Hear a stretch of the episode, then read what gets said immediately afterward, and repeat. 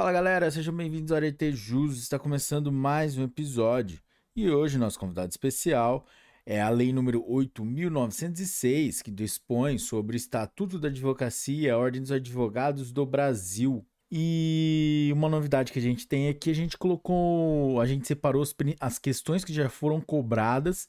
Para quem está no YouTube vai conseguir ver, mas para quem está nas outras plataformas, só de áudio, a gente colocou um sino tibetano antes de começar o artigo. Aí vocês falam aí se vocês curtiram isso daí, se não gostaram, que a gente bola outro jeito para quem está nas plataformas de áudio conseguirem saber que o artigo já foi cobrado. Vamos lá, galera? Aí, outra coisa aqui também. É, no YouTube, a gente deixa de duas formas. Os episódios em forma de Pomodoro, que no, no máximo 15 minutos, e episódios completos também. Bom, galera, é isso. Vamos lá. Título 1 da Advocacia. Capítulo 1 da Atividade de Advocacia.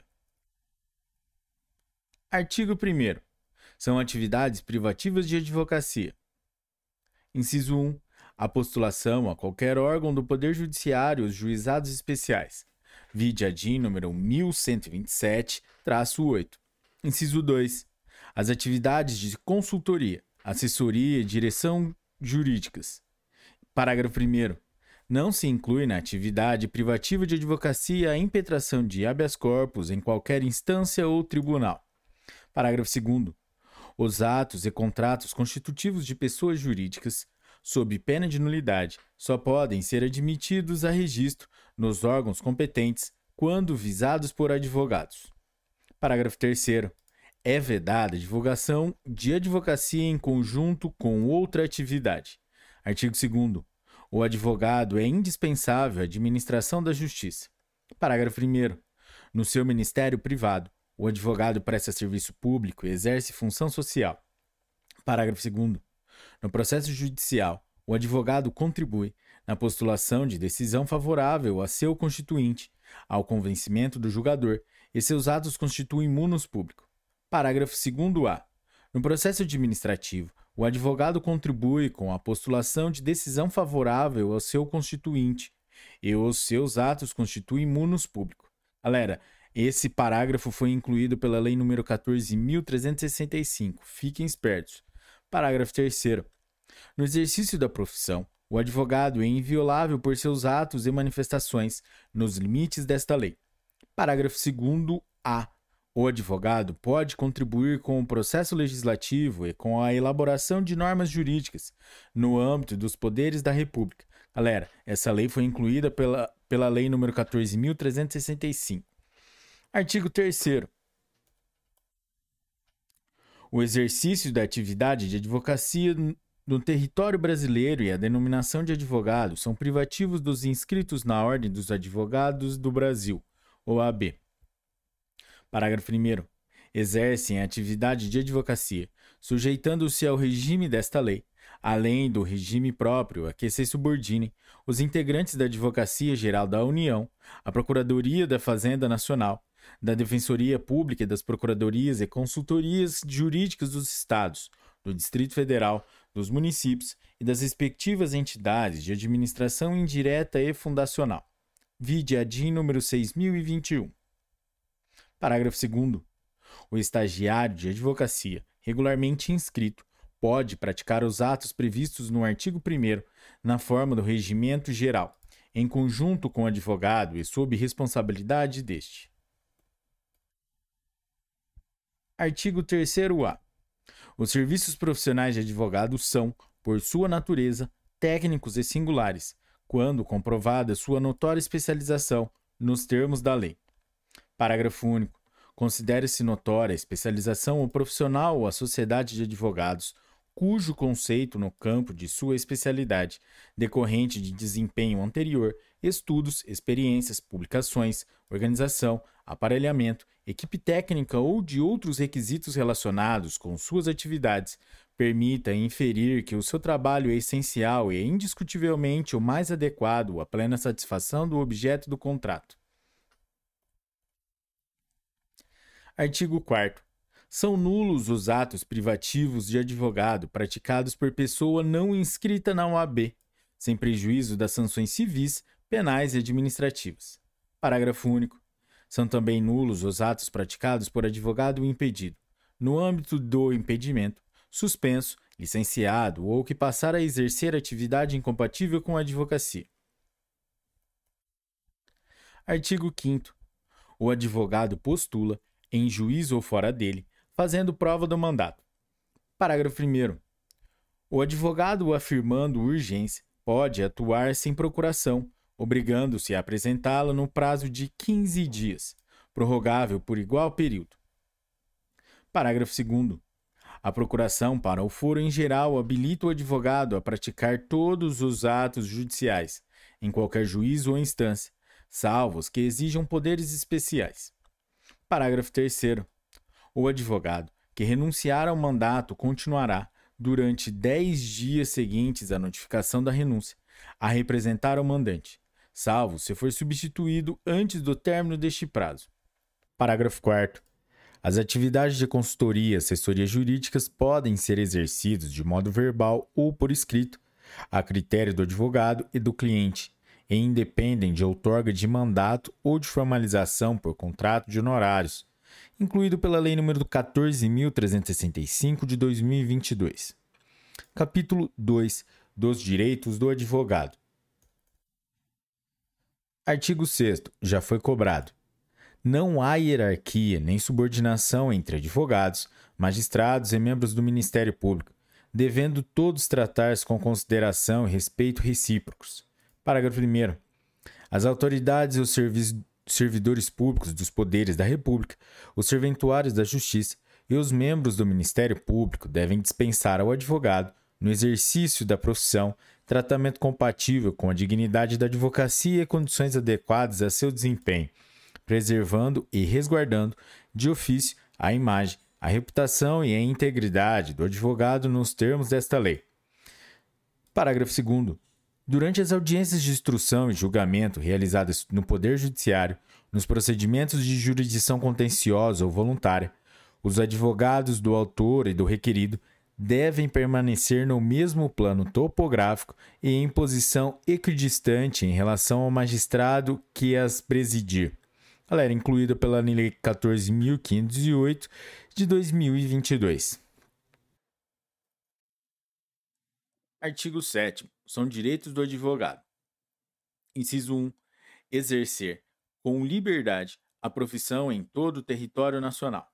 Inciso 2 a inviolabilidade de seu escritório, o local de trabalho, bem como de seus instrumentos de trabalho, de sua correspondência escrita, eletrônica, telefônica e telemática, desde que relativas ao exercício da advocacia. Inciso 3. Comunicar-se com seus clientes, pessoal e reservadamente, mesmo sem procuração, quando estes se acharem presos, detidos ou recolhidos em estabelecimentos civis ou militares, ainda que considerados incomunicáveis. Inciso 4. Ter a presença de representante da OAB, quando preso em flagrante, por motivo ligado ao exercício da advocacia, para a lavratura do auto respectivo, sob pena de nulidade, e, nos demais casos, a comunicação expressa seccional da OAB. Inciso 5. Não ser recolhido preso, antes de sentença transitada em julgado, senão em sala de Estado Maior, com instalações e comodidades condignas, assim reconhecidas pela OAB, e, na sua falta, em prisão domiciliar. Galera, vide a DIN número 1127-8. Inciso 6. Ingressar livremente. A linha A. Nas salas de sessões dos tribunais, mesmo além dos cancelos que separam a parte reservada aos magistrados. A linha B. Nas salas e dependências de audiências, secretarias, cartórios, ofícios de justiça, serviços notariais de registro, e no caso de delegacias e prisões, mesmo fora da hora de expediente e independentemente da presença de seus titulares. A linha C. Em qualquer edifício ou recinto em que funcione repartição judicial ou outro serviço público onde o advogado deva praticar ato ou colher prova ou informação útil ao exercício da atividade profissional, dentro do expediente ou fora dele, e ser atendido desde que se ache presente qualquer servidor ou empregado. A linha D em qualquer assembleia ou reunião de que participe ou possa participar o seu cliente, ou perante a qual este deva comparecer, desde que munido de poderes especiais. Inciso 7. Permanecer sentado ou em pé e retirar-se de quaisquer locais indicados no inciso anterior, independentemente de licença. Inciso 8. Dirigir-se diretamente aos magistrados nas salas e gabinetes de trabalho, independentemente de horário previamente marcado ou outra condição, observando-se a ordem de chegada. Inciso 9. Sustentar oralmente as razões de qualquer recurso ou processo nas sessões de julgamento, após o voto do relator, em instância judicial ou administrativa, pelo prazo de 15 minutos, salvo se prazo maior for concedido. Galera, vídeo de número 1127-8 e vídeo de número 1105-7.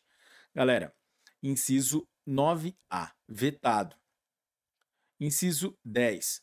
Usar da palavra, pela ordem, em qualquer tribunal judicial ou administrativo, órgão de deliberação coletiva da administração pública ou comissão parlamentar de inquérito, mediante intervenção pontual e sumária, para esclarecer equívoco ou dúvida surgida em relação a fatos, a documentos ou afirmações que influam na decisão.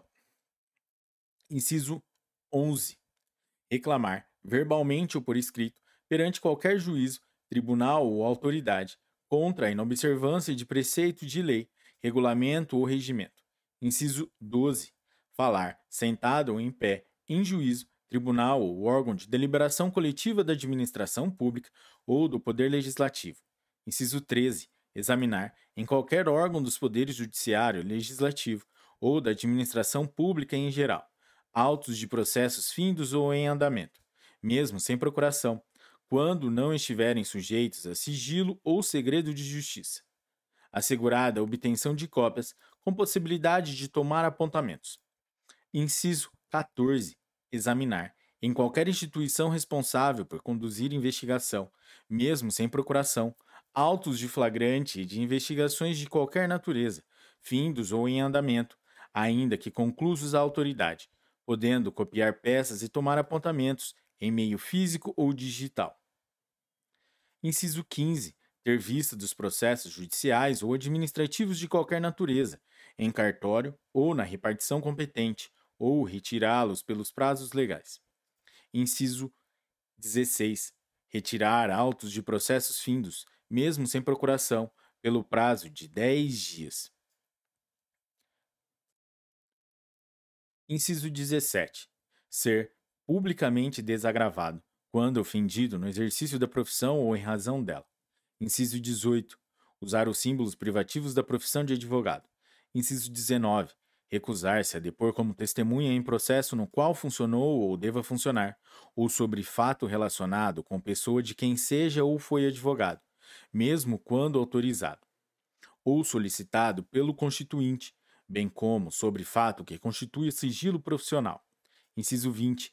Retirar-se do recinto onde se encontre aguardando pregão para ato judicial após 30 minutos do horário designado e ao qual ainda não tenha comparecido a autoridade que deva presidir a ele, mediante comunicação protocolizada em juízo.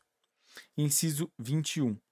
Assistir a seus clientes investigados durante a apuração de infrações, sob pena de nulidade absoluta do respectivo interrogatório ou depoimento, e, subsequentemente, de todos os elementos investigatórios, e probatórios dele decorrentes ou derivados, direta ou indiretamente, podendo, inclusive, no curso da respectiva apuração.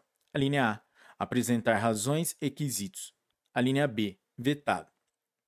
Parágrafos 1 revogado. Item 1, 2 e 3 revogados. Parágrafo 2 e parágrafo, parágrafo 2 revogado. Parágrafo 2 A vetado. Parágrafo 2 B.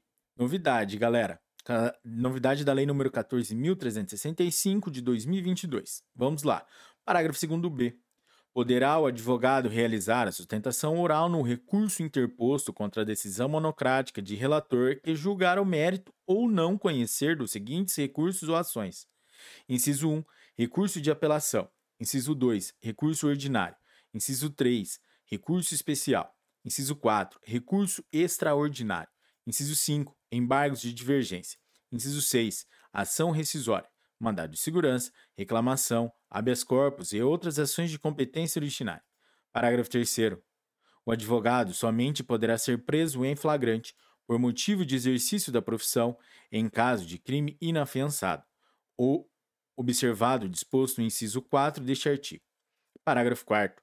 O Poder Judiciário e o Poder Executivo devem instalar, em todos os juizados, fóruns, tribunais, delegacias de polícia e presídios, salas especiais permanentes para os advogados, com uso e controle assegurados à OAB. Galera, vide a DIN número 1127-8.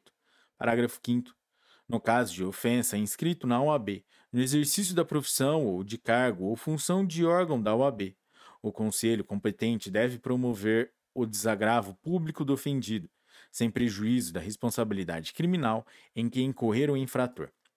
Parágrafo 6 presentes indícios de autoria e materialidade da prática de crime por parte de advogado a autoridade judiciária competente poderá decretar a quebra da inviolabilidade de que trata o inciso 2 do caput deste artigo, em decisão motivada, expedindo mandado de busca e apreensão, específico e pormenorizado, a ser cumprido na presença de representante da OAB, sendo, em qualquer hipótese, vedada a utilização dos documentos, das mídias e dos objetos pertencentes a clientes do advogado averiguado, bem como dos demais instrumentos de trabalho que contenham informações sobre clientes.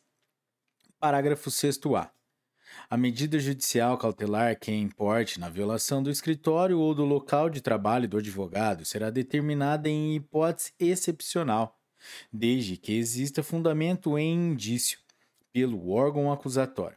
Galera, essa parte da promulgação das partes vetadas. Parágrafo 6b.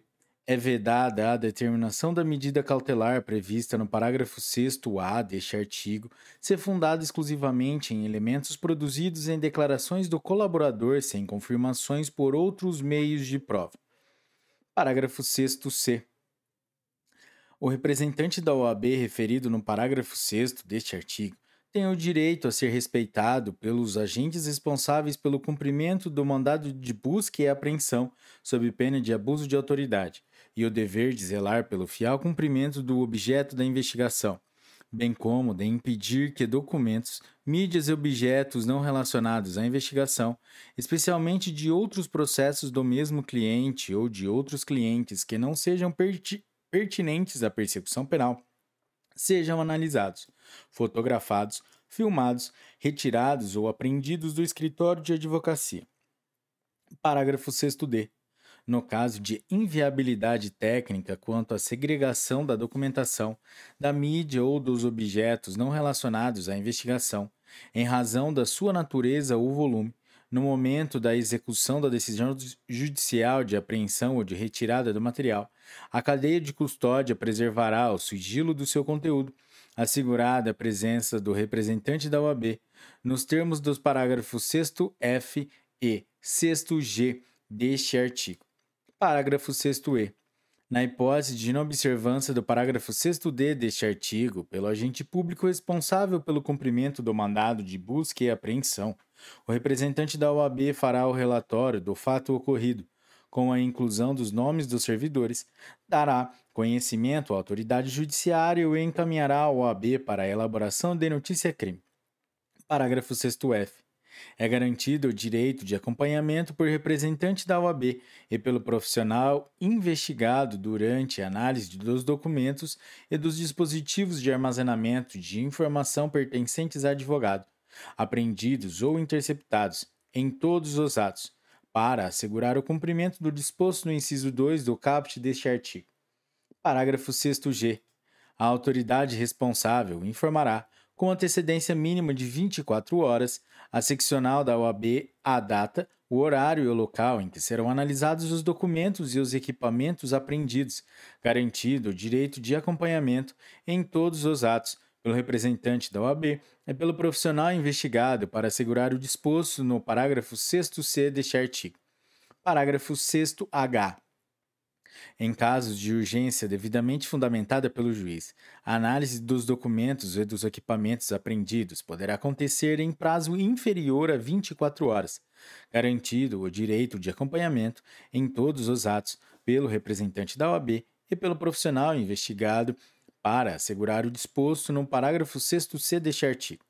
Parágrafo 6i é vedado ao advogado efetuar colaboração premiada contra quem seja ou tenha sido seu cliente, e a inobservância disso importará em processo disciplinar, que poderá culminar com a aplicação do disposto no inciso 3 do caput do artigo 35 desta lei, sem prejuízo das penas previstas no artigo 154 do Decreto-Lei nº 2848, de 7 de dezembro de 1940, Código Penal. Parágrafo 7 a ressalva constante do parágrafo 6 deste artigo não se estende a clientes do advogado averiguado que estejam sendo formalmente investigados como seus partícipes ou coautores pela prática do mesmo crime que deu causa à quebra da inviolabilidade. Parágrafos 8, 8 e 9 vetados. Parágrafo 10. Nos autos sujeitos sujeitos a sigilo, deve o advogado apresentar procuração para o exercício dos direitos de que trata o inciso 14. Parágrafo 11. No caso previsto no inciso 14, a autoridade competente poderá delimitar o acesso do advogado aos elementos de prova relacionados a diligências em andamento e ainda não documentados nos autos, quando houver risco de comprometimento da eficiência, da eficácia ou da finalidade das diligências. Parágrafo 12 a inobservância aos direitos estabelecidos no inciso 14, o fornecimento incompleto de autos ou o fornecimento de autos em que houve a retirada de peças já incluídas no caderno investigatório implicará a responsabilização criminal e funcional por abuso de autoridade do responsável que impedir o acesso do advogado com o intuito de prejudicar o exercício da defesa, sem prejuízo do direito subjetivo do advogado de requerer acesso aos autos ao juiz competente. Parágrafo 13. O disposto nos incisos 13 e 14 do caput deste artigo aplica-se integralmente a processos e a procedimentos eletrônicos, ressalvado o disposto nos parágrafos 10 e 11 deste artigo. Parágrafo 14. Cabe privativamente ao Conselho Federal da OAB, em processo disciplinar próprio, dispor, analisar e decidir sobre a prestação efetiva do serviço jurídico realizado pelo advogado. Parágrafo 15 cabe ao Conselho Federal da UAB dispor, analisar e decidir sobre os honorários advocatícios dos serviços jurídicos realizados pelo advogado, resguardado o sigilo nos termos do capítulo 6 desta lei e observado o disposto no inciso 35 do caput do artigo 5 da Constituição Federal. Parágrafo 16. É nulo em qualquer esfera de responsabilização o ato praticado com violação da competência privativa do Conselho Federal da OAB prevista no parágrafo 14 deste artigo. Artigo 7A. São direitos do advogado. Inciso 1. Gestante. A linha A. Entrada em tribunais sem ser submetido a de detectores de metais e aparelhos de raio-x. A linha B. Reserva de vaga em garagens dos fóruns dos tribunais. Inciso 2. Lactante. Adotante ou que der à luz acesso à creche, onde houver ou a local adequado ao atendimento das necessidades do bebê. Inciso 3. Gestante, lactante, adotante ou que der à luz, preferência na ordem das sustentações orais e das audiências a serem realizadas a cada dia, mediante comprovação de sua condição. Inciso 4. Adotante ou que der à luz, suspensão de prazos processuais, quando for a única patrona da causa, desde que haja notificação por escrito ao cliente. Parágrafo 1. Os direitos previstos à advogada gestante ou lactante aplicam-se enquanto perdurar, respectivamente, o estado gravídico ou o período de amamentação. Parágrafo 2. Os direitos assegurados nos incisos 2 e 3 deste artigo à advogada adotante ou que der à luz serão concedidos pelo prazo previsto no artigo 392 do Decreto-Lei nº 5.452, de 1 de maio de 1943 a consolidação das leis do trabalho. Parágrafo 3. O direito assegurado no inciso 4 deste artigo à advogada adotante ou que der à luz será concedido pelo prazo previsto no parágrafo 6 do artigo 313 da Lei nº 13.105, de 16 de março de 2015, o Código de Processo Civil. Artigo 7b. Constitui crime violar direito ou prerrogativa de advogado, previstos nos incisos 2, 3, 4 e 5 do caput do artigo 7 desta lei. Pena: detenção de 2 a 4 anos e multa. Galera, fiquem atentos porque foi redação dada pela Lei nº 14.365 de 2022. Essas penas foram aumentadas. Capítulo 3 da inscrição. Artigo 8 Para a inscrição como advogado é necessário: inciso 1, capacidade civil; inciso 2, diploma ou certidão de graduação em direito, obtido em instituição de ensino oficialmente autorizada e credenciada. Inciso 3, título de eleitor e equitação do serviço militar, ser brasileiro. Inciso 4, aprovação em exame de ordem. Inciso 5, não exercer atividade incompatível com a advocacia. Inciso 6, idoneidade moral. Inciso 7, prestar compromisso perante o Conselho. Parágrafo 1 o exame da ordem é regulamentado em provimento do Conselho Federal da OAB. Parágrafo 2. O estrangeiro ou brasileiro, quando não graduado em direito no Brasil, deve fazer prova do título de graduação obtido em instituição estrangeira devidamente revalidado, além de atender aos demais requisitos previstos nesse artigo. Parágrafo 3. A inidoneidade moral, suscitada por qualquer pessoa, deve ser declarada mediante decisão que obtenha, no mínimo, dois terços dos votos de todos os membros do Conselho competente, em procedimento que observe os termos do processo disciplinar. Parágrafo 4. Não atende ao requisito de idoneidade moral aquele que tiver sido condenado por crime infamante, salvo reabilitação judicial. Artigo 9. Para inscrição como estagiário é necessário. Inciso 1. Preencher os requisitos mencionados nos incisos 1, 3, 5, 6 e 7 do artigo 8. Inciso 2. Ter sido admitido em estágio profissional de advocacia. Parágrafo 1. O estágio profissional de advocacia, com duração de dois anos, realizado nos últimos anos do curso jurídico, pode ser mantido pelas respectivas instituições de ensino superior, pelos conselhos da OAB ou por setores, órgãos jurídicos e escritórios de advocacia credenciados pela OAB, sendo obrigatório o estudo desse estatuto e do Código de Ética e Disciplina. Parágrafo 2 a inscrição do estagiário é feita no conselho seccional em cujo território se localize seu curso jurídico. Parágrafo 3 o aluno de curso jurídico que exerce atividade incompatível com a advocacia pode frequentar o estágio ministrado pela respectiva instituição de ensino superior para fins de aprendizagem, vedada a inscrição na OAB. Parágrafo 4. O estágio profissional poderá ser cumprido por bacharel em direito que queira se inscrever na ordem. Parágrafo 5.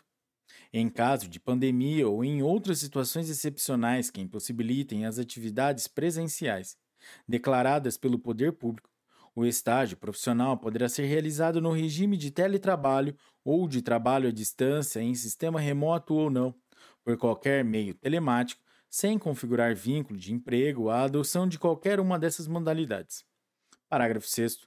Se houver concessão pela parte contratante ou conveniada de equipamentos, sistemas e materiais ou reembolso de despesas de infraestrutura ou instalação, todos destinados a viabilizar a realização da atividade do estágio prevista no parágrafo 5 deste artigo. Essa informação deverá constar expressamente do convênio de estágio e do termo de estágio. Artigo 10. A inscrição principal do advogado deve ser feita no Conselho Seccional, em cujo território pretende estabelecer o seu domicílio profissional, na forma do Regulamento Geral. Parágrafo 1. Considera-se domicílio profissional a sede principal da atividade de advocacia, prevalecendo, na dúvida, o domicílio da pessoa física do advogado. Parágrafo 2. Além da principal, o advogado deve promover a inscrição suplementar nos conselhos seccionais, em cujos territórios passar a exercer habitualmente a profissão, considerando-se habitualidade, a intervenção judicial que exceder de cinco causas por ano. Parágrafo 3. No caso de mudança efetiva de domicílio profissional para outra cidade federativa, deve o advogado requerer a transferência de sua inscrição para o conselho seccional correspondente. Parágrafo 4. O conselho seccional deve suspender o pedido de transferência ou de inscrição suplementar, ao verificar a existência de vício ou ilegalidade na inscrição principal, contra ela representando o Conselho Federal. Artigo 11. Cancela-se a inscrição do profissional que, inciso 1, assim o requerer. Inciso 2, sofrer penalidade de exclusão. Inciso 3, falecer. Inciso 4, passar a exercer, em caráter definitivo, atividade incompatível com a advocacia. Inciso 5, perder qualquer um dos requisitos necessários para a inscrição. Parágrafo 1.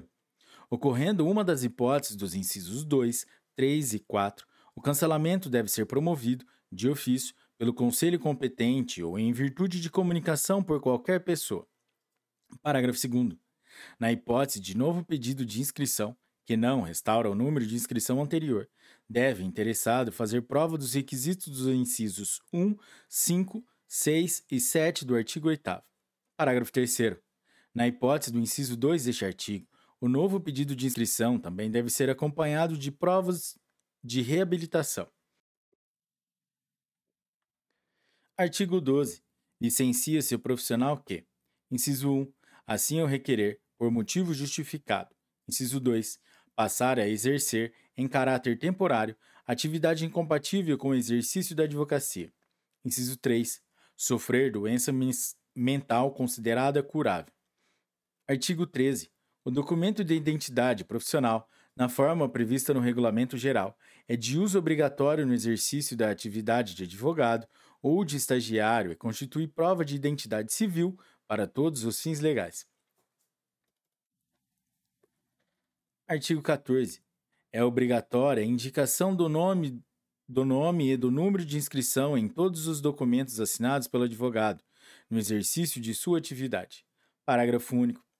É vedado anunciar ou divulgar qualquer atividade relacionada com o exercício da advocacia ou o uso da expressão escritório de advocacia, sem indicação expressa do nome e do número de inscrição dos advogados que o integrem ou o número de registro da sociedade de advogados na OAB. Capítulo 4 da Sociedade de Advogados. Artigo 15. Os advogados podem reunir-se em sociedade simples de prestação de serviços de advocacia ou constituir sociedade unipessoal de advocacia, na forma disciplinada nesta lei e no regulamento geral. Parágrafo 1. A sociedade de advogados e a sociedade unipessoal de advocacia adquirem personalidade jurídica com o registro aprovado dos seus atos constitutivos no Conselho Seccional da OAB, em cuja base territorial tiver sede. Parágrafo 2. Aplica-se à sociedade de advogados e à sociedade unipessoal de advocacia o Código de Ética e Disciplina, no que couber. Parágrafo 3. As procurações devem ser otorgadas individualmente aos advogados e indicar a sociedade de que façam parte. Parágrafo 4. Nenhum advogado pode integrar mais de uma sociedade de advogados, constituir mais de uma sociedade unipessoal de advocacia ou integrar, simultaneamente, uma sociedade de advogados e uma sociedade unipessoal de advocacia, com sede ou filial na mesma área territorial do respectivo conselho seccional. Parágrafo 5. O ato de constituição de filial deve ser averbado no registro da sociedade e arquivado no conselho seccional, onde se instalar, ficando os sócios, inclusive o titular da sociedade unipessoal de advocacia, obrigados à inscrição suplementar. Parágrafo 6. Os advogados sócios de uma mesma sociedade profissional não podem representar em juízo clientes de interesses opostos. Parágrafo 7. A sociedade unipessoal de advocacia pode resultar da concentração por um advogado das cotas de uma sociedade de advogados, independentemente das razões que motivaram tal concentração. Parágrafo 8. Nas sociedades de advogados, a escolha do sócio administrador poderá recair sobre o advogado que atue como servidor da administração direta, indireta e fundacional, desde que não esteja sujeito ao regime de dedicação exclusiva, não lhe sendo aplicável o disposto no inciso 10 do caput do artigo 117 da Lei nº 8.112, de 11 de dezembro de 1990, no que se refere à sociedade de advogados. Parágrafo 9. A sociedade de advogados e a sociedade unipessoal de advocacia deverão recolher seus tributos sobre a parcela da receita que efetivamente lhes couber, com a exclusão da receita que for transferida a outros advogados ou a sociedades que atuem em forma de parceria para o atendimento do cliente. Parágrafo 10. Cabem ao Conselho Federal da OAB a fiscalização, o acompanhamento e a definição de parâmetros e de diretrizes da relação jurídica mantida entre advogados e sociedades de advogados ou entre escritório de advogados sócios e advogado associado, inclusive no que se refere ao cumprimento dos, dos requisitos norteados da associação sem vínculo empregatício, autorizado expressamente neste artigo. Parágrafo 11. Não será admitida a averbação do contrato de associação que contenha, em conjunto, os elementos caracterizadores de relação de emprego previstos na Consolidação das Leis do Trabalho, aprovada pelo Decreto-Lei nº 5.452, de 1 de maio de 1943. Parágrafo 12. A Sociedade de Advogados e a Sociedade Unipessoal de Advocacia podem ter como sede, filial ou local de trabalho espaço de uso individual ou compartilhado com outros escritórios de advocacia ou empresas, desde que respeitadas as hipóteses de sigilo previstas na, nesta lei e no Código de Ética e Disciplina. Artigo 16. Não são admitidas a registro nem podem funcionar todas as espécies de sociedades de advogados que apresentem forma ou características de sociedade empresária, que adotem denominação de fantasia, que realizem atividades estranhas à advocacia que incluam como sócio ou titular de sociedade unipessoal de advocacia, pessoa não inscrita como advogado ou totalmente proibida de advogar. Parágrafo 1. A razão social deve ter, obrigatoriamente, o nome de, pelo menos, um advogado responsável pela sociedade, podendo permanecer o, do só, o de sócio falecido, desde que prevista tal possibilidade no ato constitutivo. Parágrafo 2 o impedimento ou a incompatibilidade em caráter temporário do advogado não o exclui da sociedade de advogados a qual pertença e deve ser averbado no registro da sociedade, observado o disposto nos artigos 27, 28, 29 e 30 desta lei e proíba, em qualquer hipótese, a exploração de seu nome e de sua imagem em favor da sociedade. Galera, a redação desse parágrafo foi dada pela Lei nº 14.365 de 2022. Parágrafo 3. É proibido o registro nos cartórios de registro civil de pessoas jurídicas e nas juntas comerciais de sociedade que inclua, entre outras finalidades, a atividade de advocacia. Parágrafo 4. A denominação da sociedade unipessoal de advocacia deve ser obrigatoriamente formada pelo nome do seu titular, completo ou parcial, com a expressão sociedade individual de advocacia. Artigo 17. Além da sociedade, o sócio e o titular da sociedade individual de advocacia respondem subsidiária e ilimitadamente pelos danos causados aos clientes por ação ou omissão no exercício da advocacia, sem prejuízo da responsabilidade disciplinar em que possam incorrer. Artigo 17-A. O advogado poderá associar-se a uma ou mais sociedades de advogados ou sociedades unipessoais de advocacia sem que estejam presentes os requisitos legais de vínculo empregatício para prestação de serviços e participação nos resultados, na forma do Regulamento Geral e de provimentos do Conselho Federal da OAB. Galera, esse artigo foi incluído pela Lei nº 14.365 de 2022. Artigo 17b. A associação de que trata o artigo 17-A desta lei dar-se-á por meio de pactuação de contrato próprio, que poderá ser de caráter geral ou restringir-se a determinada causa ou trabalho, e que deverá ser registrado no Conselho Seccional da OAB, em cuja base territorial tiver sede a Sociedade de Advogados, que dele tomar posse. Galera, esse artigo também foi incluído pela Lei nº 14.365. Parágrafo único. No contrato de associação, o advogado, sócio ou associado e a sociedade pactuarão as condições para o desempenho de atividade de advocacia e estipularão livremente os critérios para a partilha dos resultados dela decorrentes, devendo o contrato conter, no mínimo, inciso 1, qualificação das partes, com referência expressa à inscrição no Conselho Seccional da OAB competente. Inciso 2, especificação e delimitação do serviço a ser prestado. Inciso 3, forma de repartição dos riscos e das receitas entre as partes, vedada a atribuição da totalidade dos riscos ou das receitas, inclusive a uma delas. Inciso 4.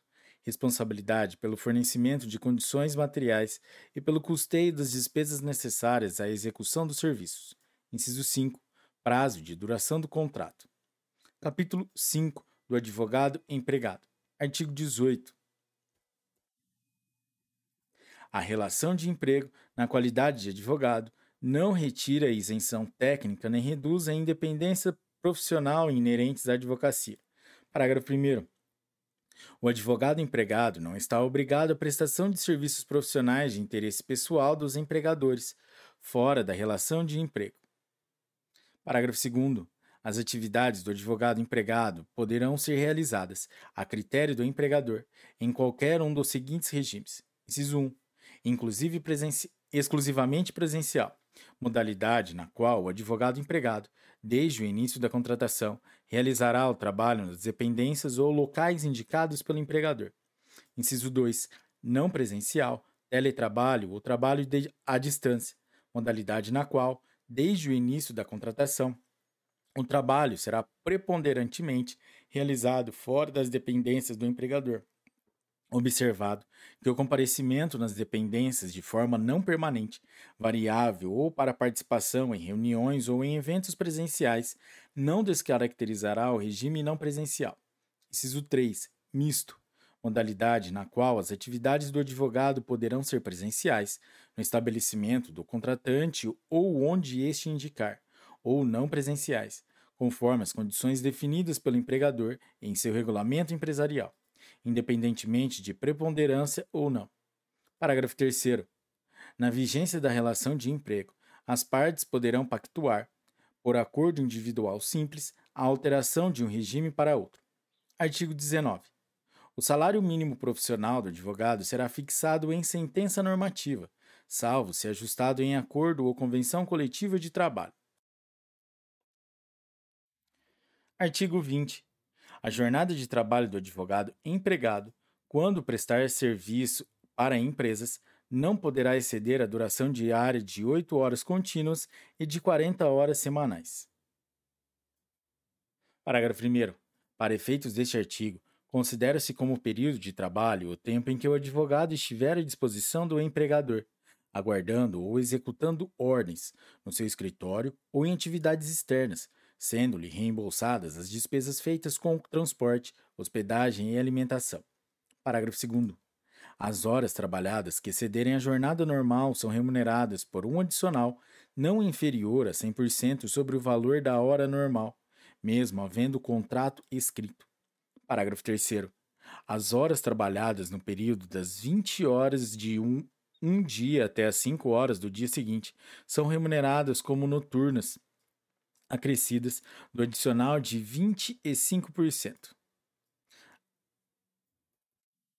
Artigo 21. Nas causas em que for parte o empregador ou pessoa por este representada, os honorários de sucumbência são devidos aos advogados empregados. Parágrafo único. Os honorários de sucumbência percebidos por advogado empregado da sociedade de advogados são partilhados entre ele e a empregadora, na forma estabelecida em acordo. Capítulo 6 dos Honorários Advocatícios. Artigo 22. A prestação de serviço profissional assegura aos inscritos na OAB o direito aos honorários convencionados, aos fixados por arbitramento judicial e aos de sucumbência. Parágrafo 1. O advogado, quando indicado para patrocinar causa de juridicamente necessitado, no caso de impossibilidade da defensoria no local da prestação de serviço, tem direito aos honorários fixados pelo juiz, segundo tabela organizada pelo Conselho Seccional da OAB e pagos pelo Estado. Parágrafo 2. Na falta de estipulação ou de acordo, os honorários serão são fixados por arbitramento judicial em remuneração compatível com o trabalho e o valor econômico da questão, observado obrigatoriamente o disposto nos parágrafos 2, 3, 4, 5, 6, 6A, 8, 8A, 9, 10 e 10 do artigo 85 da Lei nº 13.105, de 16 de março de 2015, o Código de Processo Civil. Galera, essa redação foi dada pela a Lei nº 14.365. Parágrafo 3 Salvo estipulação em contrário, um terço dos honorários é devido no início do serviço, o outro terço até a decisão de primeira instância e o restante no final. Parágrafo 4. Se o advogado fizer juntar aos autos o seu contrato de honorários antes de expedir seu mandado de levantamento ou precatório, o juiz deve determinar que lhe sejam pagos diretamente, por dedução da quantia a ser recebida pelo constituinte, salvo se este provar que já os pagou. Parágrafo 5. O disposto nesse artigo não se aplica quando se tratar de mandato outorgado por advogado para defesa em processo oriundo de ato ou omissão praticada no exercício da profissão. Parágrafo 6.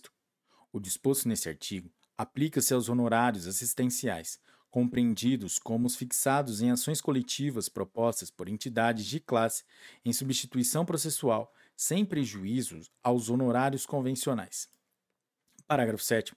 Os honorários convencionados com entidades de classe para atuação em substituição processual poderão prever a faculdade de indicar os beneficiários que, ao, ao optarem por adquirir os direitos, assumirão as obrigações decorrentes do contrato originário a partir do momento em que este foi celebrado, sem a necessidade de mais formalidades. Parágrafo 8.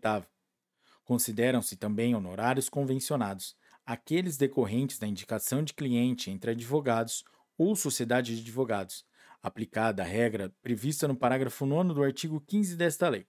Galera, esse parágrafo foi incluído pela Lei nº 14.365 de 2022. Artigo 22-A. Fica permitida a dedução de honorários advocatícios contratuais dos valores acrescidos, a título de juros de mora, ao montante repassado aos estados e aos municípios na forma de precatórios, como complementação de fundos constitucionais. Parágrafo único. A dedução a que se refere o caput deste artigo não será permitida aos advogados nas, nas causas que decorram da execução de título judicial constituída em ação civil pública juizada pelo Ministério Público Federal. Artigo 23. Os honorários incluídos na condenação, por arbitramento ou sucumbência, pertencem ao advogado, tendo este direito autônomo para executar a sentença nesta parte, podendo requerer que o precatório, quando necessário, seja expedido em seu favor. Artigo 24. A decisão judicial que fixar ou arbitrar honorários e o contrato escrito que os estipular são títulos executivos e constituem crédito privilegiado na falência, concordata, concurso de credores, insolvência civil e liquidação extrajudicial. Parágrafo 1. A execução dos honorários pode ser promovida nos mesmos autos da ação em que tenha atuado o advogado, se assim lhe convier. Parágrafo 2. Na hipótese de falecimento ou incapacidade civil do advogado, os honorários de sucumbência proporcionais ao trabalho realizado são recebidos por seus sucessores ou representantes legais. Parágrafo 3a. Nos casos judiciais e administrativos, as disposições, as cláusulas, os regulamentos ou as convenções individuais ou coletivas que retirem do sócio o direito ao recebimento dos honorários de sucumbência serão válidos somente após o protocolo de petição que revogue os poderes que, lhes, que lhe foram outorgados ou que noticie a renúncia a eles, e os honorários serão devidos proporcionalmente ao trabalho realizado nos processos. Parágrafo 4 o acordo feito pelo cliente do advogado e a parte contrária, salvo a essência do profissional, não lhe prejudica os honorários, quer os convencionados, quer os concedidos por sentença. Parágrafo 5 salvo renúncia expressa do advogado aos honorários pactuados na hipótese de encerramento da relação contratual com o cliente, o advogado mantém o direito aos honorários proporcionais ao trabalho realizado nos processos judiciais e administrativos em que tenha atuado, nos exatos termos do contrato celebrado, inclusive em relação aos eventos de sucesso que porventura venham a ocorrer após o encerramento da relação contratual. Parágrafo 6 O distrato é a rescisão do contrato da presta de prestação de serviços advocatícios, mesmo que formalmente celebrados, não configuram renúncia expressa aos honorários pactuados. Parágrafo 7 na ausência do contrato referido no parágrafo 6 deste artigo, os honorários advocatícios serão arbitrados conforme o disposto no artigo 22 desta lei. Artigo 24-A. No caso do bloqueio universal do patrimônio do cliente por decisão judicial, garantir-se ao advogado liberação de até 20% dos bens bloqueados para fins de recebimento de honorários e reembolso de gastos com a defesa, ressalvadas as causas relacionadas aos crimes previstos na Lei 11.343, de 23 de agosto de 2006, Lei de Drogas, e observado e disposto no parágrafo único do artigo 243 da Constituição Federal. Parágrafo 1.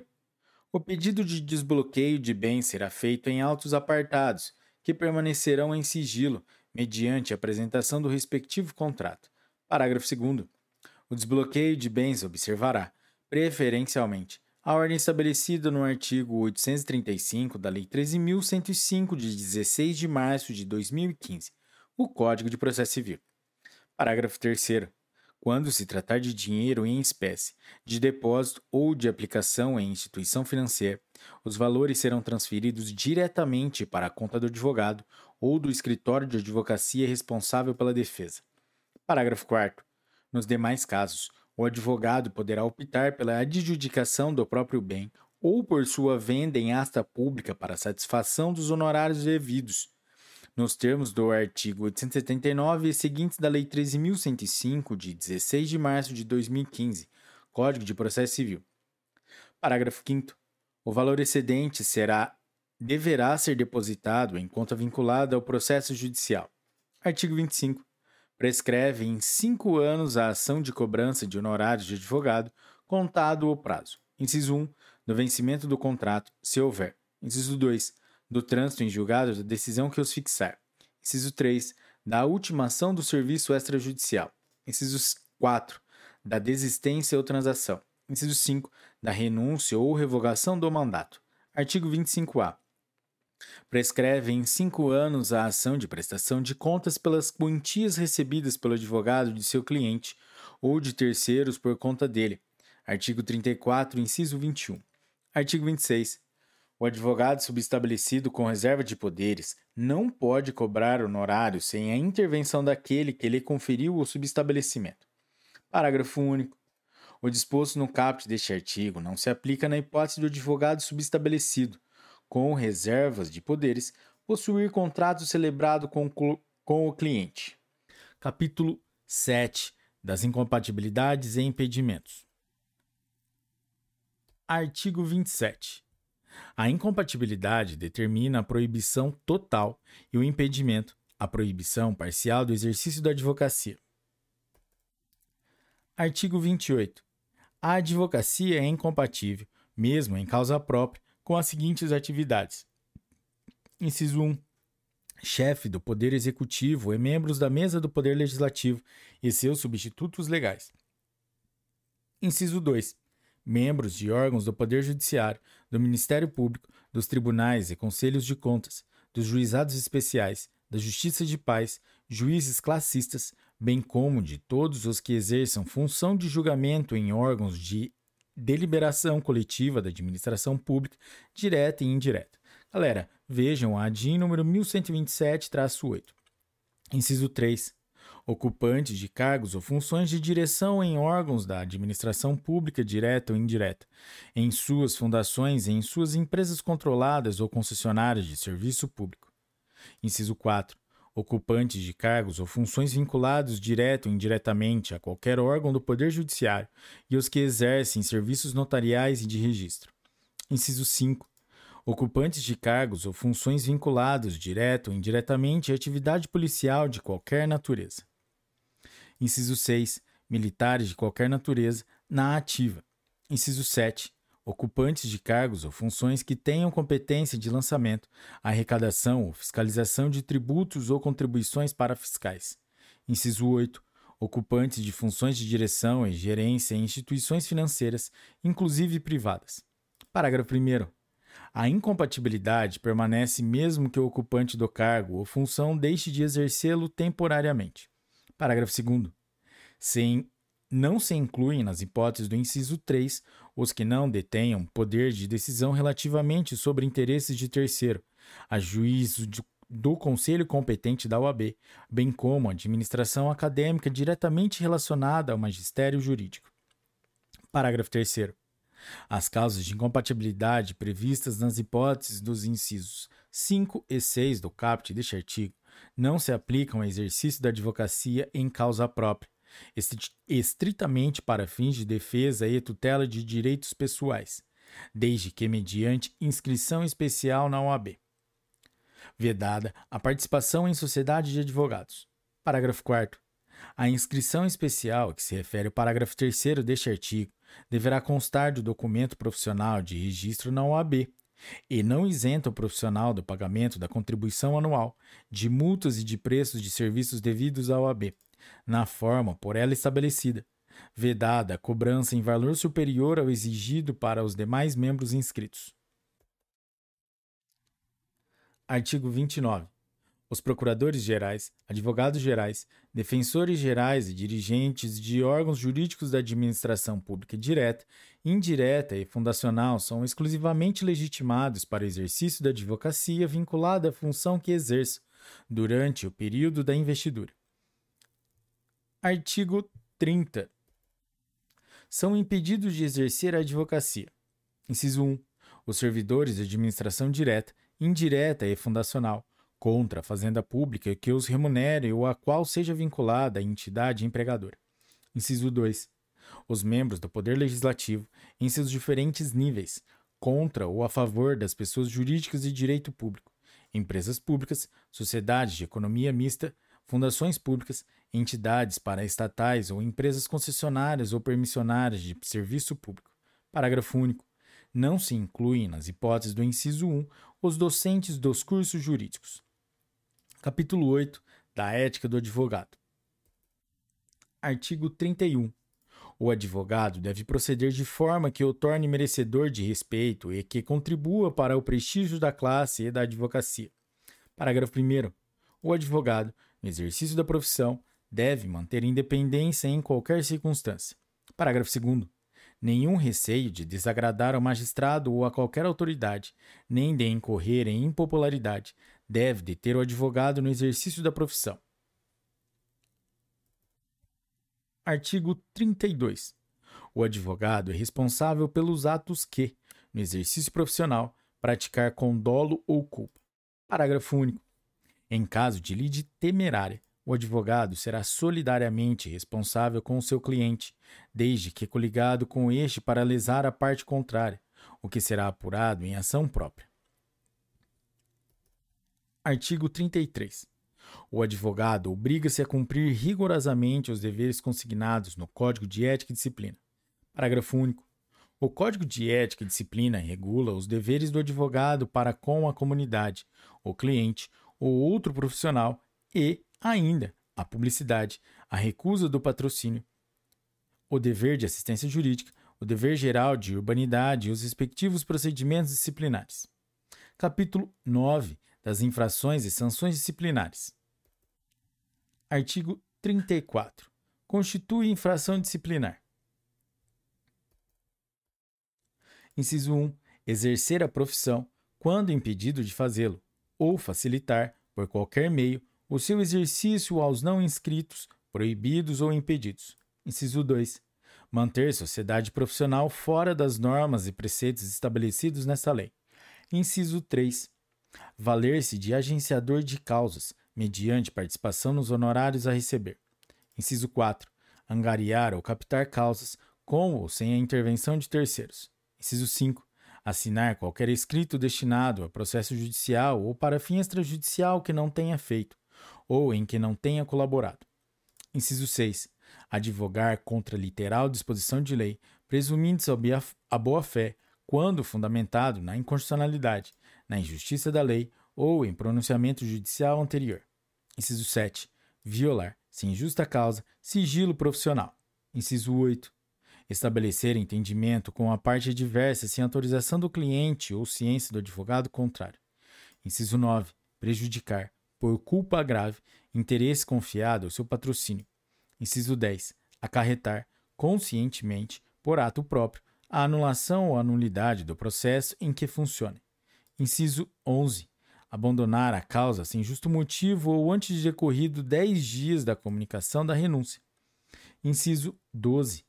Recusar-se a prestar, sem justo motivo, assistência jurídica quando nomeado em virtude de impossibilidade da Defensoria Pública. Inciso 13. Fazer publicar na imprensa, desnecessária e habitualmente, alegações forenses ou relativas a causas pendentes. Inciso 14. Deturpar o teor do dispositivo de lei, de citação doutrinária ou de julgado, bem como de depoimentos, documentos e alegações de parte contrária, para confundir o adversário ou iludir o juiz da causa. Inciso 15. Fazer, em nome do constituinte, sem autorização escrita deste, imputação a terceiro de fato definido como crime. Inciso 16. Deixar de cumprir, no prazo estabelecido, determinação emanada do órgão ou de autoridade da ordem, em matéria da competência desta, depois de regularmente notificada. Inciso 17. Prestar concurso a clientes ou a terceiros para a realização de ato contrário à lei ou destinado a fraudá-la. Inciso 18. Solicitar ou receber de constituinte qualquer importância para aplicação ilícita ou desonesta. Inciso 19. Receber valores da parte contrária ou de terceiro relacionados com o objeto do mandato, sem expressa autorização do constituinte. Inciso 20. Locupletar-se, por qualquer forma, à custa do cliente ou da parte adversa, por si ou interposta pessoa. Inciso 21. Recusar-se, injustificadamente, a prestar contas ao cliente de quantias recebidas dele ou de terceiros por conta dele. Inciso 22. Reter, abusivamente, ou extraviar autos recebidos com vista ou em confiança. Inciso 23. Deixar de pagar as contribuições, multas e preços de serviços devidos ao AB, depois de regularmente notificado a fazê-lo. Inciso 24. Incidir em erros reiterados que evidencia inépcia profissional. Inciso 25. Manter conduta incompatível com a advocacia. Inciso 26 fazer falsa prova de qualquer dos requisitos para inscrição na UAB. Inciso 27. Tornar-se moralmente inidôneo para o exercício da advocacia. Inciso 28. Praticar crime infamante. Inciso 29. Praticar o estagiário ato excedente de sua habilitação. Parágrafo único. Inclui-se na conduta incompatível. A linha A. Prática reiterada de jogo de azar não autorizado por lei. A linha B incontinência pública e escandalosa. A linha C, embriaguez ou toxicomania habituais. Artigo 35. As sanções disciplinares consistem em: inciso 1, censura, inciso 2, suspensão, inciso 3, exclusão, inciso 4, multa. Parágrafo único. As sanções devem constar dos assentamentos do inscrito após o trânsito julgado da decisão, não podendo ser objeto de publicidade a de censura. Artigo 36. A censura é aplicável nos casos de: inciso 1. Infrações definidas nos incisos 1 a 16 e 29 do artigo 34. Inciso 2. Violação a preceito do Código de Ética e Disciplina. Inciso 3. Violação a preceito desta lei, quando para infração não se tem estabelecido sanção mais grave. Parágrafo único. A censura pode ser convertida em advertência, em ofício reservado, sem registro nos assentos, assentamentos do inscrito, quando presente circunstância atenuante. Artigo 37. A suspensão é aplicável nos casos de: inciso 1, infrações definidas nos incisos 17 a 21 a 25 do artigo 34. Inciso 2. Reincidência em infração disciplinar. Parágrafo 1 a suspensão acarreta ao infrator a interdição do exercício profissional em todo o território nacional pelo prazo de 30 dias a 12 meses, de acordo com os critérios de individualização previstos neste capítulo. Parágrafo 2. Nas hipóteses dos incisos 21 e 23 do artigo 34, a suspensão perdura até que satisfaça integralmente a dívida, inclusive com correção monetária. Parágrafo 3. Na hipótese do inciso 24 do artigo 34, a suspensão perdura até que preste novas provas de habilitação. Artigo 38. A exclusão é aplicável nos casos de: inciso 1, aplicação por três vezes de suspensão. Inciso 2. Infrações definidas nos incisos 26 a 28 do artigo 34. Parágrafo único. Para a aplicação da sanção disciplinar de exclusão, é necessária a manifestação favorável de dois terços dos membros do Conselho Seccional competente. Artigo 39. A multa, variável entre o mínimo correspondente ao valor de uma anuidade e ao máximo de seu décuplo, é aplicável cumulativamente com a censura ou suspensão, em havendo circunstâncias agravantes. Artigo 40. Na aplicação das sanções disciplinares, são consideradas, para fins de atenuação, as seguintes circunstâncias, entre outras. Inciso 1. Falta cometida na defesa de prerrogativa profissional. Inciso 2. Ausência de punição disciplinar anterior. Inciso 3. Exercício assíduo e proficiente de mandato ou cargo em qualquer órgão da OAB. Inciso 4. Prestação de relevantes serviços à advocacia ou à causa pública. Parágrafo único. Os antecedentes profissionais do inscrito, as atenuantes, o grau de culpa por ele revelada, as circunstâncias e as consequências da infração são considerados para o fim de decidir. A linha A. Sobre a conveniência da aplicação cumulativa da multa e de outra sanção disciplinar. A linha B. Sobre o tempo de suspensão e o valor da multa aplicáveis. Artigo 41. É permitido ao que tenha sofrido qualquer sanção disciplinar requerer, um ano após seu cumprimento, a reabilitação em face de provas efetivas de bom comportamento. Parágrafo único. Quando a sanção disciplinar resultar da prática de crime, o pedido de reabilitação depende também da correspondente reabilitação criminal. Artigo 42 fique impedido de exercer um mandato profissional a quem forem aplicadas as sanções disciplinares de suspensão ou exclusão. Artigo 43.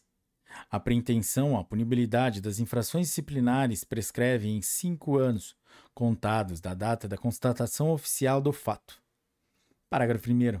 Aplica-se a prescrição a todo processo disciplinar paralisado por mais de três anos, pendente do despacho ou julgamento, devendo ser arquivado de ofício ou a requerimento da parte interessada, sem prejuízo de serem apuradas as, as responsabilidades pela paralisação.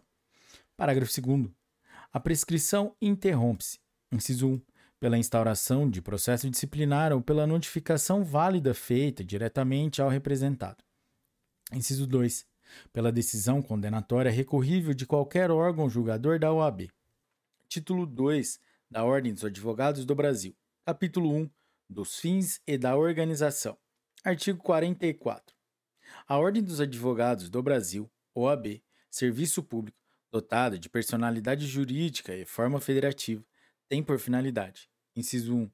Defender a Constituição, a ordem jurídica do Estado Democrático de Direito, os direitos humanos, a justiça social e pugnar pela boa aplicação das leis, pela rápida administração da justiça e pelo aperfeiçoamento da cultura e das instituições jurídicas. Inciso 2. Promover, com exclusividade, a representação, a defesa, a, sele a seleção e a disciplina dos advogados em toda a República Federativa do Brasil. Parágrafo 1. A OAB não mantém com órgãos da administração pública qualquer vínculo funcional ou hierárquico. Parágrafo 2. O uso da sigla OAB é privativo da Ordem dos Advogados do Brasil. Artigo 5 São órgãos da OAB. Inciso 1. O Conselho Federal. Inciso 2. Os Conselhos Seccionais. Inciso 3. As subseções. Inciso 4. As caixas de assistência dos advogados. Parágrafo 1. O Conselho Federal, dotado de personalidade jurídica própria, com sede na capital da República, é o órgão supremo da OAB. Parágrafo 2. Os conselhos seccionais dotados de personalidade jurídica própria têm jurisdição sobre os respectivos territórios dos Estados-membros, do Distrito Federal e dos territórios. Parágrafo 3. As subseções são partes autônomos do Conselho Seccional, na forma desta lei e de seu ato constitutivo. Parágrafo 4. As caixas de assistência dos advogados, dotadas de personalidade jurídica própria, são criadas pelos conselhos seccionais quando estes contarem com mais de 1.500 inscritos.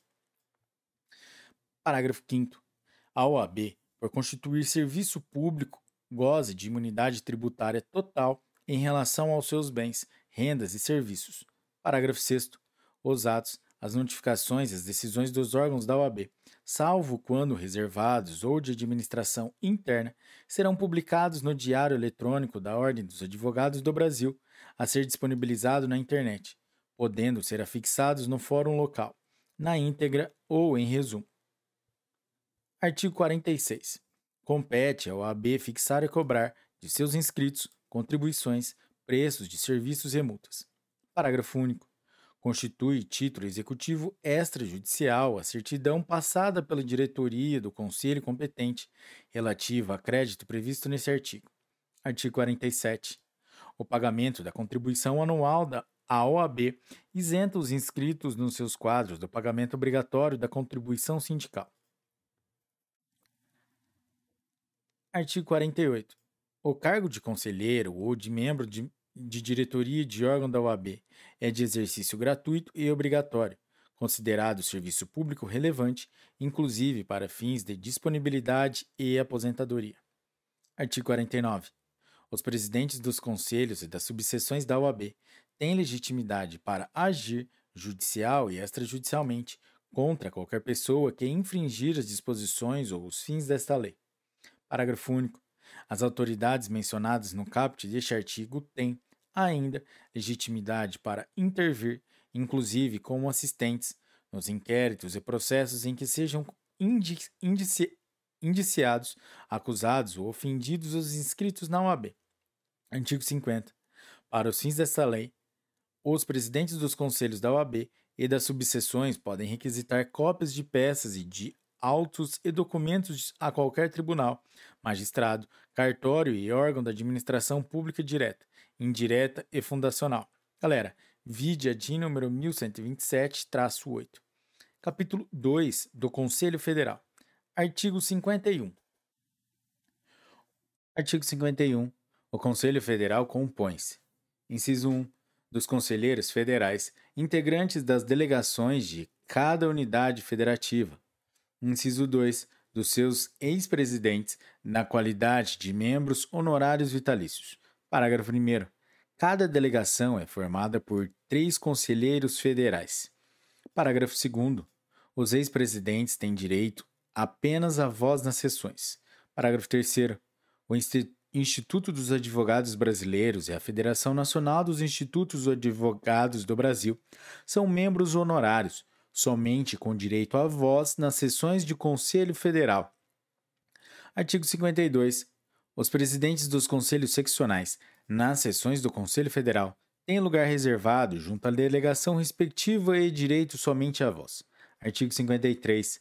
O Conselho Federal tem sua estrutura e funcionamento definidos no Regulamento Geral da OAB. Parágrafo 1.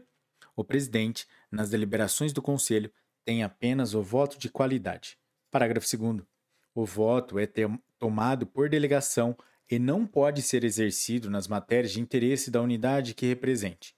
Parágrafo 3.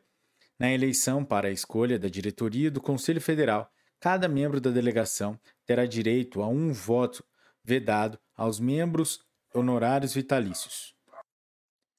Artigo 54. Compete ao Conselho Federal, inciso 1, dar cumprimento efetivo às finalidades da OAB. Inciso 2. Representar, em juízo ou fora dele, os interesses coletivos ou individuais dos advogados. Inciso 3. Velar pela dignidade, independência, prerrogativas e valorização da advocacia. Inciso 4. Representar com exclusividade os advogados brasileiros nos órgãos e eventos internacionais da advocacia. Inciso 5. Editar e alterar o regulamento geral o código de ética e disciplina e os provimentos que julgar necessários. Inciso 6. Adotar medidas para assegurar o regular funcionamento dos, consel dos conselhos seccionais. Inciso 7. Intervir nos conselhos seccionais, onde e quando constatar grave violação desta lei ou do regulamento geral. Inciso 8. Caçar ou modificar, de ofício ou mediante representação, qualquer ato de órgão ou autoridade da OAB, contrário a esta lei, ao regulamento geral, ao Código de Ética e Disciplina e aos provimentos, ouvida a autoridade ou o órgão em, ou o órgão em causa. Inciso 9. Julgar, julgar em grau de recurso as questões decididas pelos conselhos seccionais, nos casos previstos neste Estatuto e no Regulamento Geral. Inciso 10. Dispor sobre a identificação dos inscritos na OAB sobre os respectivos símbolos privativos. Inciso 11. Apreciar o relatório anual e deliberar sobre o balanço e as contas de sua diretoria. Inciso 12. Homologar ou mandar suprir relatório anual, o balanço e as contas dos conselhos seccionais. Inciso 13 elaborar as listas constitucionalmente previstas para o preenchimento dos cargos nos tribunais judiciários de âmbito nacional ou interestadual, com advogados que estejam em pleno exercício da profissão, vedada a inclusão de nome de membro do próprio conselho ou de outro órgão da OAB. Inciso 14. Ajuizar ação direta de inconstitucionalidade de normas legais e atos normativos, ação civil pública, mandado de segurança coletivo, mandado de injunção e demais ações cuja legitima legitimação lhe seja outorgada por lei. Inciso 15. Colaborar com o aperfeiçoamento dos cursos jurídicos e opinar previamente nos pedidos apresentados aos órgãos competentes para a criação, reconhecimento ou credenciamento desses cursos. Inciso 16. Autorizar, pela maioria absoluta das delegações, a oneração ou alienação de seus bens imóveis. Inciso 17. Participar de concursos públicos nos casos previstos na Constituição e na lei em todas as suas fases, quando tiverem abrangência nacional ou interestadual. Inciso 18. Resolver os casos omissos neste estatuto. Inciso 19. Fiscalizar, acompanhar e definir parâmetros e diretrizes da relação jurídica mantida entre advogados e sociedade de advogados ou entre escritório de advogados sócios e advogado associado inclusive no que se refere ao cumprimento dos requisitos norteadores da associação sem vínculo empregatício. Inciso 20. Promover, por intermédio da Câmara de Mediação e Arbitragem, a solução sobre questões atinentes à relação entre advogados, sócios ou associados e homologar, caso necessário, quitações de honorários entre advogados e sociedades de advogados, observado o disposto no inciso 35 do caput do artigo 5 da Constituição Federal. Parágrafo único. A intervenção referida no inciso 12 deste artigo depende de prévia aprovação por dois terços das delegações, garantido o amplo direito de defesa do Conselho Seccional respectivo, nomeando-se diretoria provisória para o prazo que se fixar. Artigo 55. A diretoria do Conselho Federal é composta de um presidente, de um vice-presidente, de um secretário-geral de um secretário-geral adjunto e de um tesoureiro. Parágrafo 1. O presidente exerce a representação nacional e internacional da OAB, competindo-lhe convocar o Conselho Federal, presidi-lo, representá-lo ativo e passivamente, em juízo ou fora dele, promover-lhe a administração patrimonial e dar execução às suas decisões. Parágrafo 2. O Regulamento Geral define as atribuições dos membros da diretoria e a ordem de substituição em caso de vacância, vacância licença, falta ou impedimento. Parágrafo 3. Nas deliberações do Conselho Federal, os membros da diretoria votam como membros de suas delegações, cabendo ao presidente apenas o voto de qualidade e o direito de embargar a decisão se esta não for unânime. Capítulo 3 do Conselho Seccional. Artigo 56. O Conselho Seccional compõe-se de conselheiros em número proporcional ao de seus inscritos, segundo critérios estabelecidos no Regulamento Geral. Parágrafo 1. São membros honorários vitalícios os seus ex-presidentes, somente com direito a voz em suas sessões. Parágrafo 2. O presidente do Instituto dos Advogados local é membro honorário, somente com direito a voz nas sessões de, do Conselho. Parágrafo 3. quando presentes as sessões do Conselho Seccional, o presidente do Conselho Federal, os conselheiros federais, integrantes da respectiva delegação, o presidente da Caixa de Assistência dos Advogados e os presidentes das subseções têm direito à voz. Artigo 57. O Conselho Seccional exerce e observa, no respectivo território, as competências, vedações e funções atribuídas ao Conselho Federal, no que couber, e no âmbito de sua competência material e territorial, e as normas gerais estabelecidas nesta lei, no Regulamento Geral, no Código de Ética e Disciplina e nos provimentos. Artigo 58. Compete privativamente ao Conselho Seccional, inciso 1, editar seu regimento interno e resoluções, inciso 2, criar as subseções e a Caixa de Assistência dos Advogados, inciso 3, julgar em grau de recurso, as questões decididas por seu presidente, por sua diretoria, pelo Tribunal de Ética e Disciplina, pelas diretorias das subseções e da Caixa de Assistência dos Advogados. Inciso 4. Fiscalizar a aplicação da receita, apreciar o relatório anual e deliberar sobre o balanço e as contas de sua diretoria, das diretorias das subseções e da Caixa de Assistência dos Advogados. Inciso 5. Fixar a tabela de honorários, válida para todo o território estadual. Inciso 6. Realizar o exame de ordem. Inciso 7. Decidir os pedidos de inscrição nos quadros de advogados e estagiários. Inciso 8. Manter cadastro de seus inscritos. Inciso 9. Fixar, alterar e receber contribuições obrigatórias, preços de serviços e multas. Inciso 10. Participar da elaboração dos concursos públicos em todas as suas fases, nos casos previstos na Constituição e nas leis, no âmbito de seu território. Inciso 11. Determinar, com exclusividade, critérios para o traje dos advogados no exercício profissional. Inciso 12. Aprovar e modificar seu, seu orçamento anual. Inciso 13.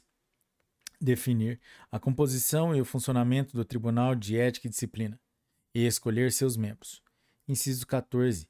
Eleger as listas constitucionalmente previstas para preenchimento dos cargos nos tribunais judiciários no âmbito de sua competência e na forma do provimento do Conselho Federal. Vedada a inclusão de membros do próprio Conselho e de qualquer órgão da OAB.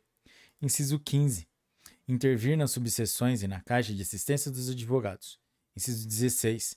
Desempenhar outras atribuições previstas no Regulamento Geral. Inciso 17. Fiscalizar, por designação expressa do Conselho Federal da OAB, a relação jurídica mantida entre advogados e sociedade de advogados e o advogado associado em atividade na circunscrição territorial de cada seccional, inclusive no que se refere ao cumprimento dos requisitos norteadores da associação sem vínculo empregativo. Galera, esse inciso foi incluído pela Lei nº 14.365. Inciso 18.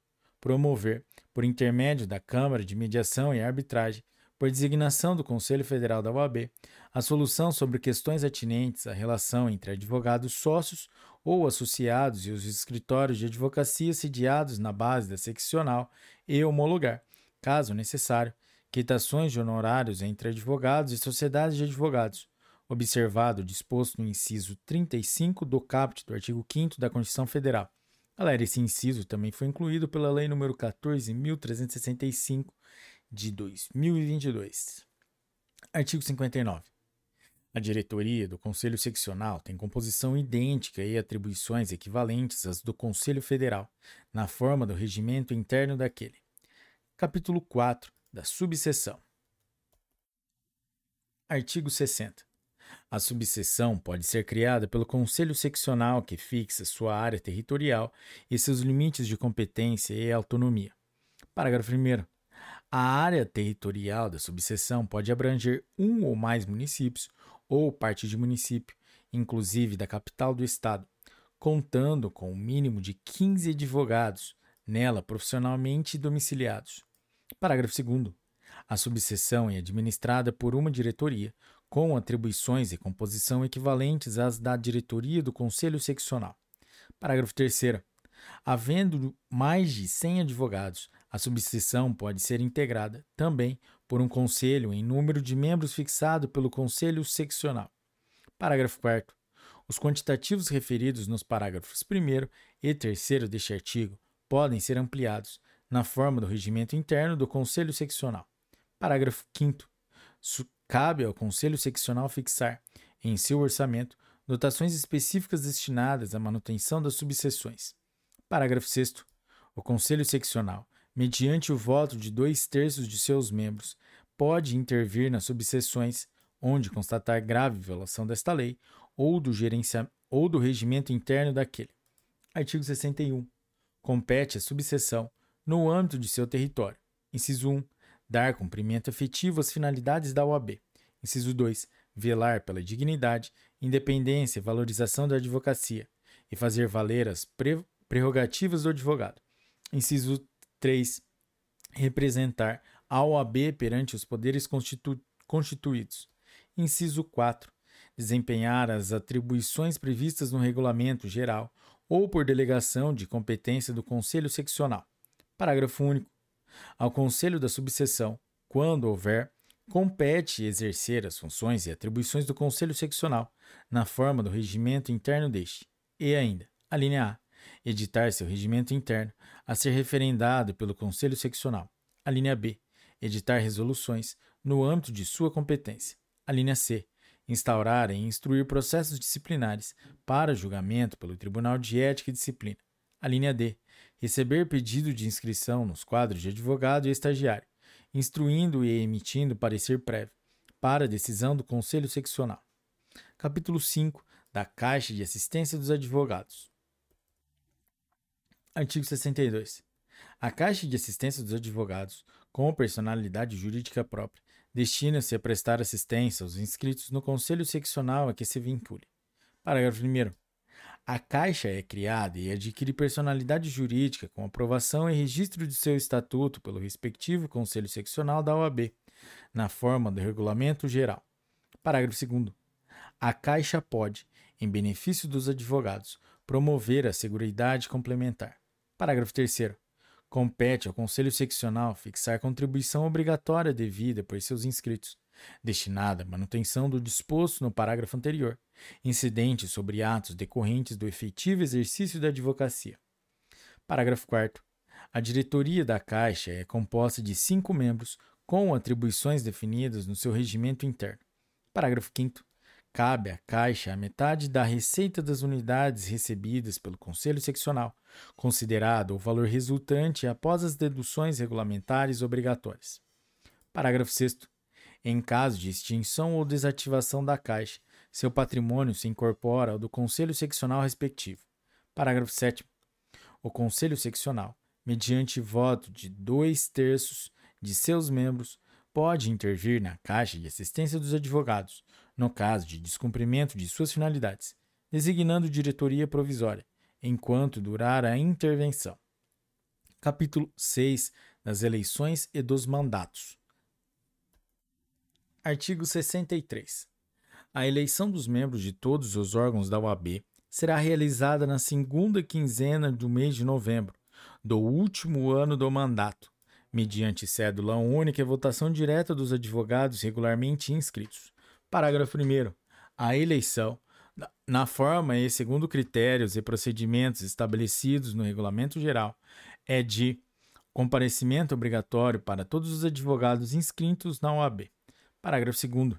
O candidato deve comprovar situação regular perante a OAB, não ocupar cargo exonerável ad minutum não ter sido condenado por infração disciplinar, salvo reabilitação, e exercer efetivamente a profissão há mais de três anos nas eleições para os cargos do Conselho Seccional e das subseções, quando houver, e há mais de cinco anos nas eleições para os demais cargos. Artigo 64. Consideram-se eleitos os candidatos integrantes da chapa que obtiver a maioria dos votos válidos. Parágrafo 1.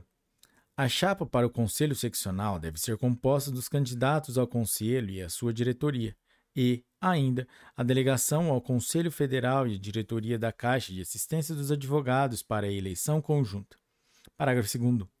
A chapa para subseção deve ser composta com os candidatos à diretoria e de seu conselho quando houver. Artigo 65. O mandato em qualquer órgão da OAB é de três anos, iniciando-se em 1 de janeiro do ano seguinte ao da eleição, salvo o Conselho Federal. Parágrafo único. Os conselheiros federais eleitos iniciam seus mandatos em 1 de fevereiro do ano seguinte ao da eleição. Artigo 66. Extingue o seu mandato automaticamente antes do seu término. Quando? Inciso 1. Ocorrer qualquer hipótese de cancelamento de inscrição ou de licenciamento do profissional. Inciso 2. O titular sofrer condenação disciplinar. Inciso 3.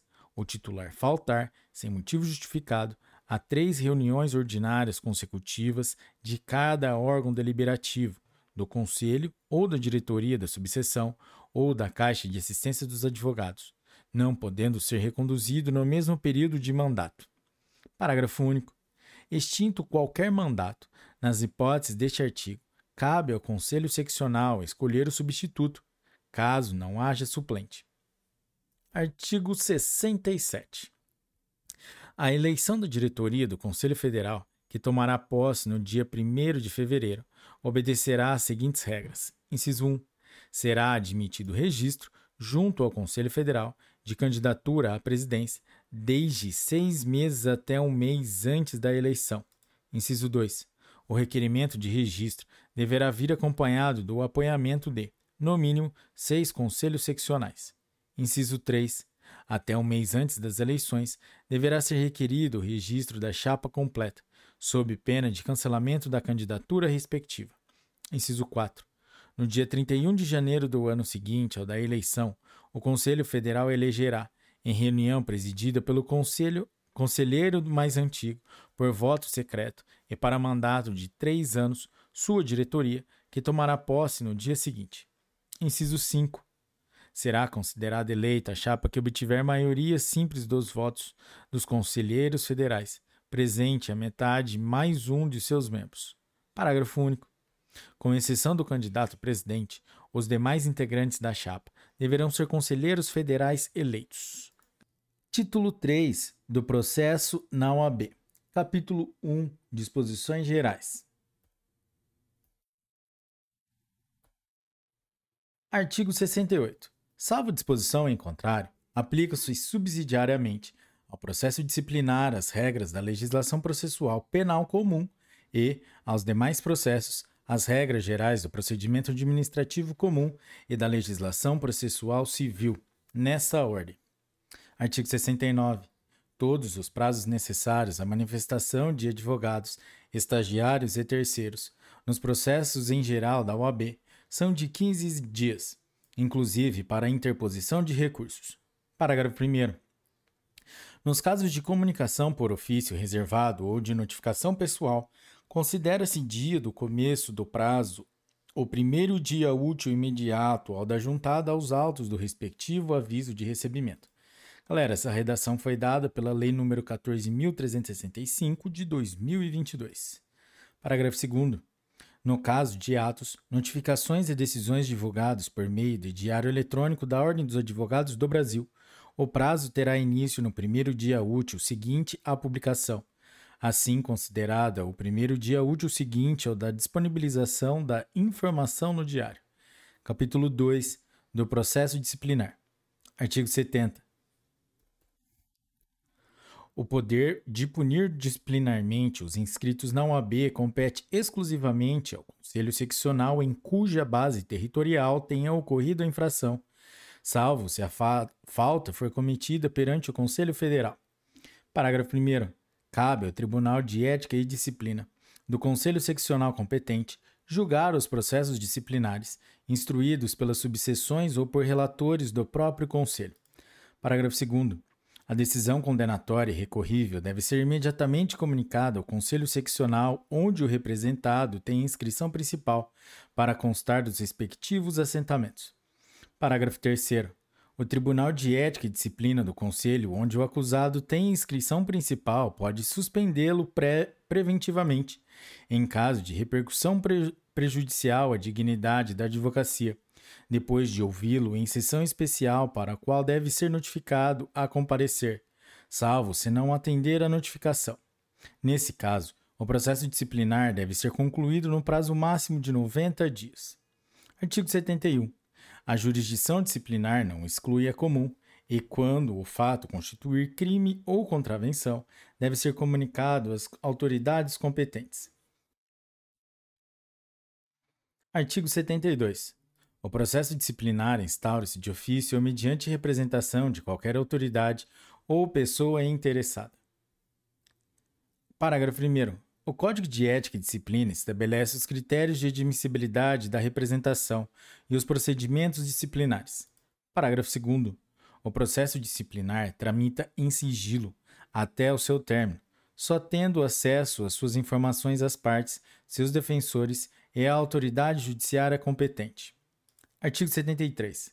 Recebida a representação, o presidente deve designar relator, a quem compete a instrução do processo e oferecimento de parecer preliminar a ser submetido ao Tribunal de Ética e Disciplina. Parágrafo 1. Ao representado deve ser assegurado amplo direito de defesa, podendo acompanhar o processo em todos os termos, pessoalmente ou por intermédio de procurador, oferecendo defesa prévia após ser notificado, razões finais após a instrução e defesa oral perante o Tribunal de Ética e Disciplina por ocasião do julgamento. Parágrafo 2. Se, após a defesa prévia, o relator se manifestar pelo indeferimento liminar da representação, este deve ser decidido pelo presidente do Conselho Seccional para determinar seu arquivamento. Parágrafo 3. O prazo para defesa prévia pode ser prorrogado por motivo relevante, a juízo do relator. Parágrafo 4. Se o representado não for encontrado ou for revel, o presidente do conselho ou da subseção deve designar-lhe defensor dativo. Parágrafo 5. É também permitida a revisão do processo disciplinar por erro de julgamento ou por condenação baseada em falsa prova.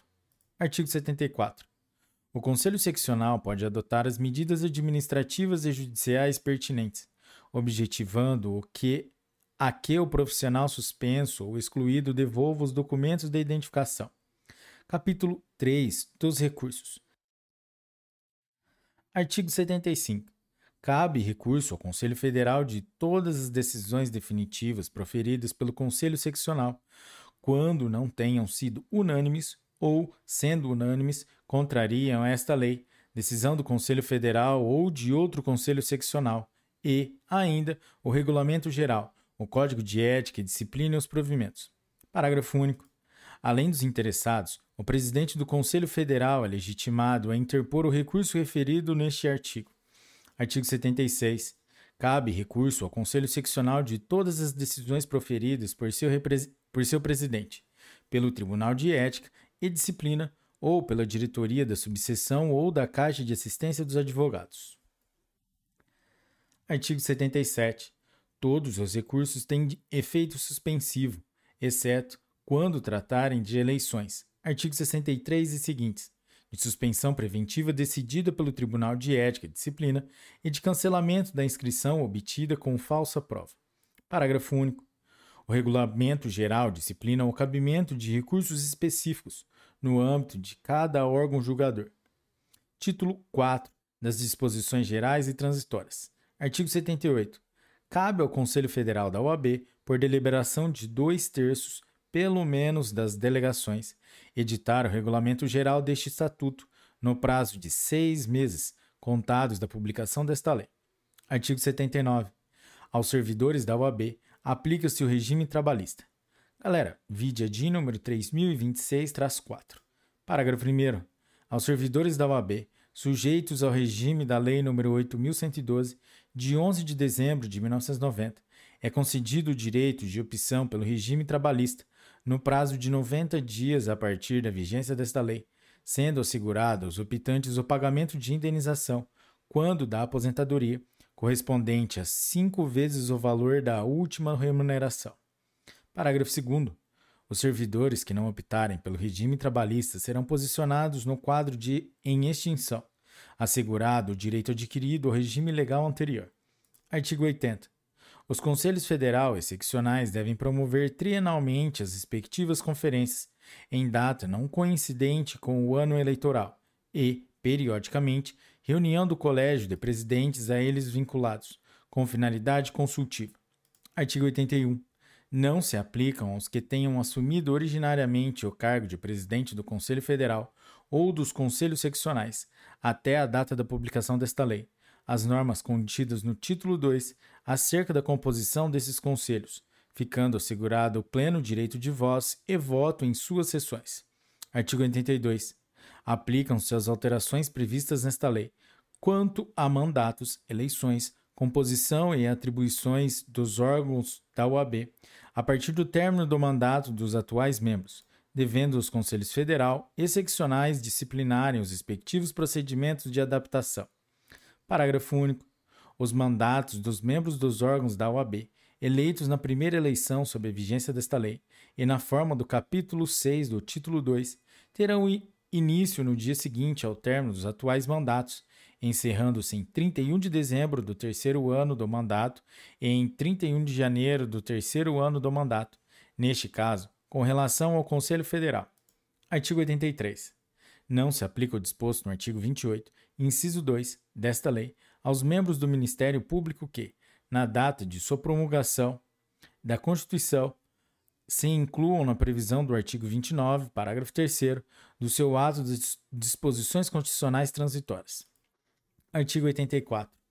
O estagiário, inscrito no respectivo quadro, fica dispensado do exame de ordem, desde que comprove, em até dois anos de promulgação desta lei, o exercício e resultado do estágio profissional ou a conclusão, com aproveitamento, do estágio de prática forense e organização judiciária, realizado junto à respectiva faculdade, na forma da legislação em vigor. Artigo 85. O Instituto dos Advogados Brasileiros, a Federação Nacional dos Institutos dos Advogados do Brasil e as instituições a eles filiadas têm qualidade para promover perante a OAB o que julgarem de interesse dos advogados em geral ou de qualquer de seus membros. Galera, redação dada pela Lei nº 14.365 de 2022. Artigo 86. Esta lei entra em vigor na data de sua publicação. Artigo 87. Revogam-se as disposições em contrário, especialmente a Lei nº 4.215, de 27 de abril de 1963, a Lei nº 5.390, de 23 de fevereiro de 1968, o Decreto-Lei nº 505, de 18 de março de 1969, a Lei nº 5.681, de 20 de julho de 1971, a Lei nº 5.842, de 6 de dezembro de 1972, a Lei nº 5.960, de 10 de dezembro de 1973, a Lei nº 6.743, de 5 de dezembro de 1979, a Lei nº 6.884, de 9 de dezembro de 1980, a Lei nº 6.994, de 26 de maio de 1982, mantidos os efeitos da Lei nº 7.346, de 22 de julho de 1985. Galera, é isso aí. Meus parabéns se você chegou até aqui. É, esse foi o último episódio da Lei número 8.906, que trata sobre o Estatuto da Advocacia e a Ordem dos Advogados do Brasil, devidamente atualizada com a Lei número 14.365. Meus parabéns, galera. E se vocês curtiram essa lei, esse episódio, deixe seu comentário, compartilhe com seus amigos, que é muito importante pra gente. E até a próxima lei. Um forte abraço. Obrigado pela audiência. Tchau!